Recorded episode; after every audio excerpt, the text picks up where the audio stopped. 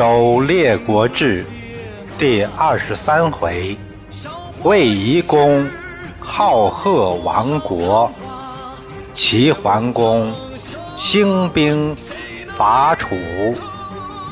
第一节：魏懿公好贺。今朝谁家天下？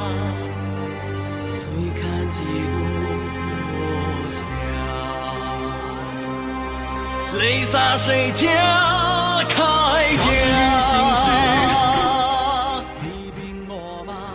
周惠王十七年，敌国入侵魏国。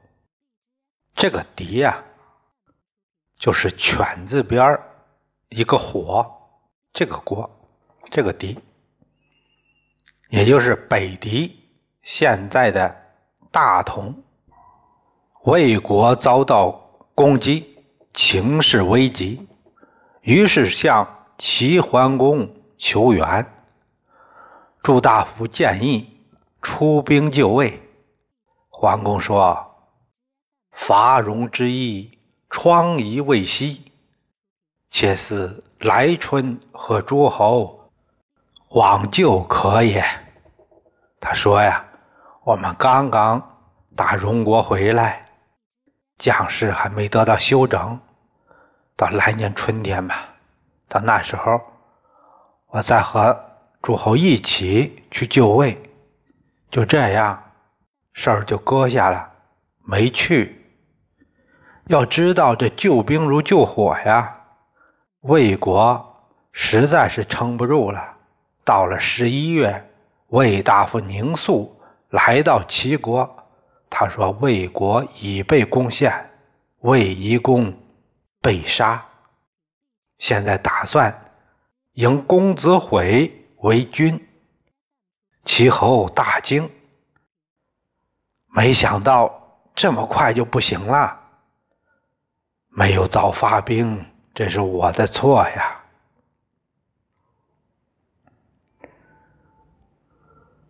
这个魏国当时是个什么状况呢？这个时期当政的是魏夷公，他是魏惠公的儿子，他是在周惠王九年辞位。在位九年，盘乐待傲，只顾尽情玩乐，不务正业，不恤国政。他有一个偏好，爱养宠物，养什么呢？鹤，就是喜欢我们常说的那个仙鹤，就爱这个。浮丘伯有一本书叫《香鹤经》，专门对鹤有研究的书。这本书对鹤有详尽的描述。这本书说呀：“鹤而游于阴，因金气乘火精以自养。金属九，火。”属七，故鹤七年一小变，十六年一大变，百六十年变直，千方百年行定。体上洁，故其色白；声闻天，故其头赤。食于水，故其喙长；息于露，故其足高；翔与云，故毛丰而肉疏。大侯以土固，修静以纳心，故寿不可量。行必依周主，止不及林木。盖羽族之宗长，先家之奇迹也。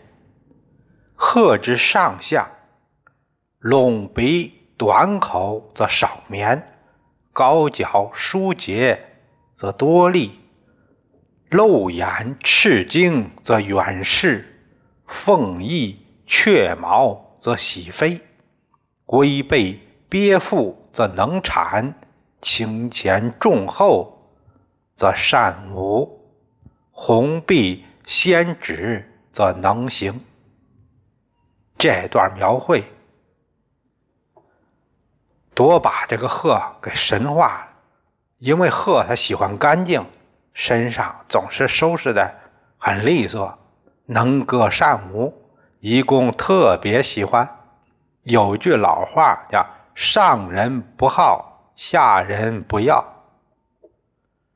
这个愚公喜欢养鹤，一人百方罗治，这些猎人想方设法也给搞来进献。凡是献鹤的，愚公都会给重赏。那当然了，要不谁给你费这力呀？一定是大有好处了。自院有宫廷，处处养鹤。不管是花园还是宫廷，到哪都能看到鹤，数百只都不止。南齐高帝萧道成曾作有一首咏鹤诗：“八风五爻和，九雅弄清音。一催云间至，为君。”院中琴，高帝这首诗在自喻有旷世之才，却成了笼中鸟的感叹。可在人家夷公这儿，这鹤可不一般，都有品位俸禄的。上品食大夫禄，次者食士禄。上品领大夫的工资，次一等的领士的工资。这鹤也没想到自己有一天会给捧得这么高。愚公也是要出来游玩，鹤就要半价，分班从行，用大车装着，走在。他在车的前面，号曰贺将军。这么多鹤，得有人饲喂管理呀，所以养鹤的人数也不少，工资也低不了。这些都要开支啊，哪来钱呢？从下边收呗，增加赋税。上面一句话，下面为了完成任务。就顾不了基层人民的死活了。鹤有粮吃了，民有激动，全部抚恤。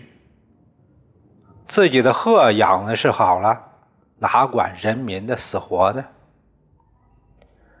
大夫石其子，他是石阙的后人，石台仲的儿子。为人忠直有名，他和宁庄子、宁肃共同把持国政，这两位都是贤臣。他们两个都多次劝诫卫懿公不要这样，懿公就是听不进去。公子悔。是惠公的庶兄公子硕和宣姜生的，这辈儿有点乱，不好叫了。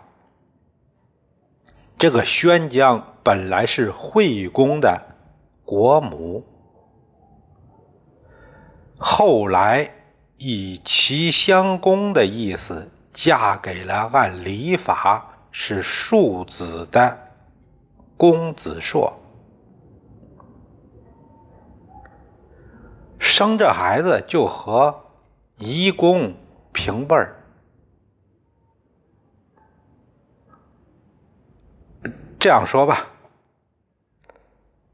夷公的奶奶生了个孩子，夷公管这个孩子叫弟弟，就这么乱。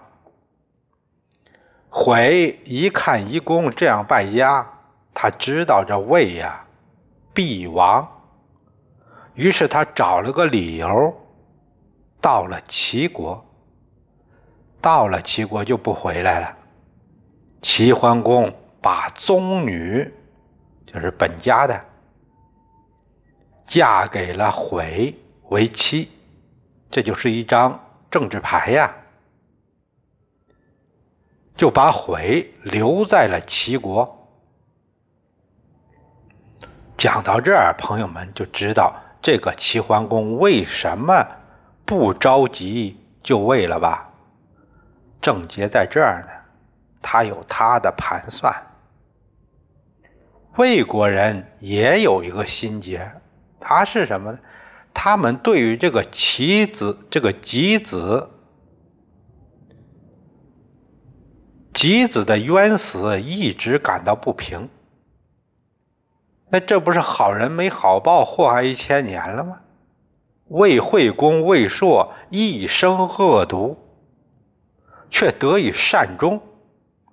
那后面有齐襄公的支持。后来虽然齐桓公奉周惠王的命令，曾经率师征讨，但那时候。他人已经死了，齐桓公说：“那不能罪及子孙呢。”就这样收了一些礼就回来了。也就是说，这魏惠公没有得到实际的惩处，国人不服。就是那个魏惠公把钱谋赶走，在齐襄公的支持下复位。国人也是日夜诅咒，若天道有知，必不忠于禄位。要是天道公平，他们终有一天会垮台。吉子和寿都是未成年就死了，没有子嗣。公子硕早死，钱谋这只也绝后了。就剩下一个公子回有贤德，都有归附他的意愿，这就是民意。要是这夷公能勤政爱民，那人家也不会再提他上一辈儿的事儿。偏偏是个不正干的主，公子回走了，国家搞成这样。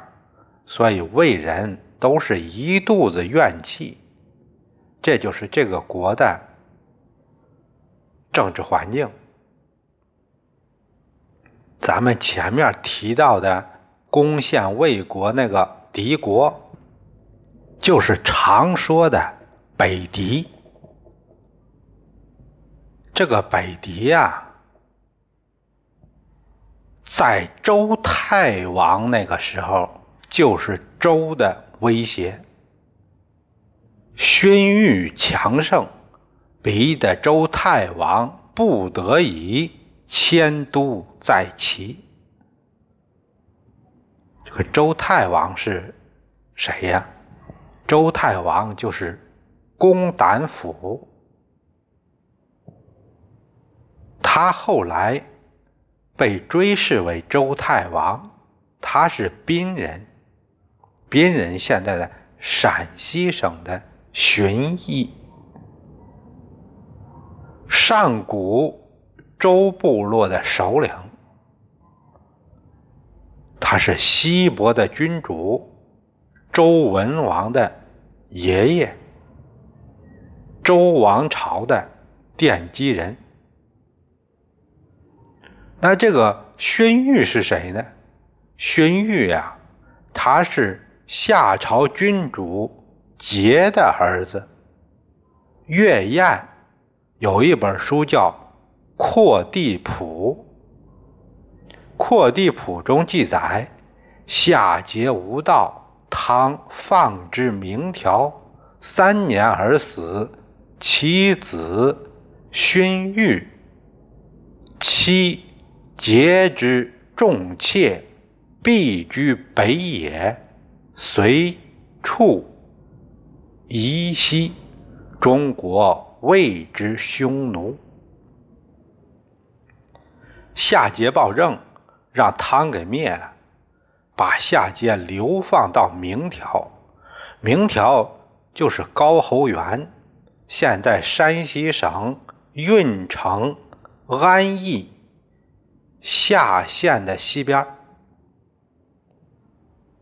到了明条三年后，夏桀就死了，他儿子把桀那些小老婆。都归自己所有了，并且向北边荒蛮地带避难迁移，以什么为生呢？就是放牧，所以水草而居，这样生活了。中原人就称他们为匈奴，一直到武王一统天下。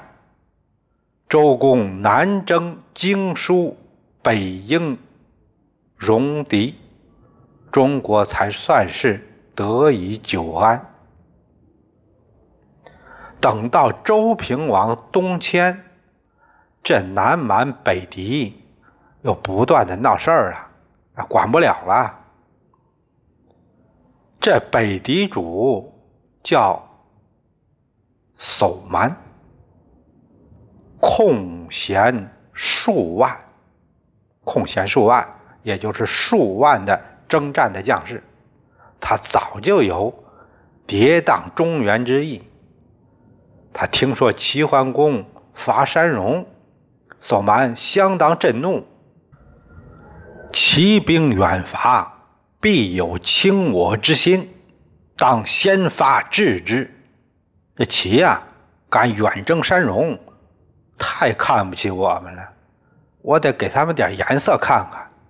于是他率胡骑两万，直接就把邢国给攻陷了，残破齐国，祸害的不成样了。等到他听说齐侯要救邢，他率师移兵卫国。这时候，夷公做什么呢？正载着鹤游玩呢，有人来报敌人入寇，说北狄打过来了。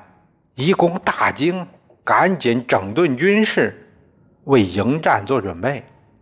全国处于临战状态，征兵工作却征不上来，城里百姓都跑了，不肯守城。好容易抓来百十个人，一公就问：“现在是非常时期，敌人都打到家门了，你们怎么都跑了呢？为什么不守城呢？”大伙说：“军用一物，足以御敌，安用我等。您有一个宝物啊，足以抗敌了，怎么还用得上我们呢？”夷公啊，没反应过来，何物啊？什么宝物呢？鹤呀，鹤何能御敌呢？哎，这鹤怎么能抗敌呢？这不开玩笑吗？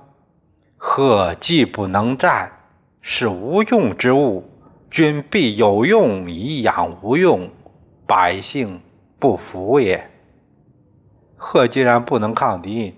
没用的东西，那您有用的不养，养的没用的，百姓不服啊！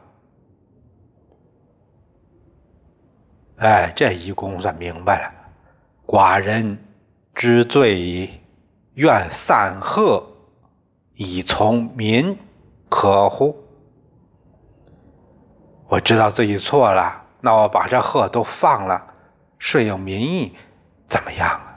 君逆行之，有恐其晚也。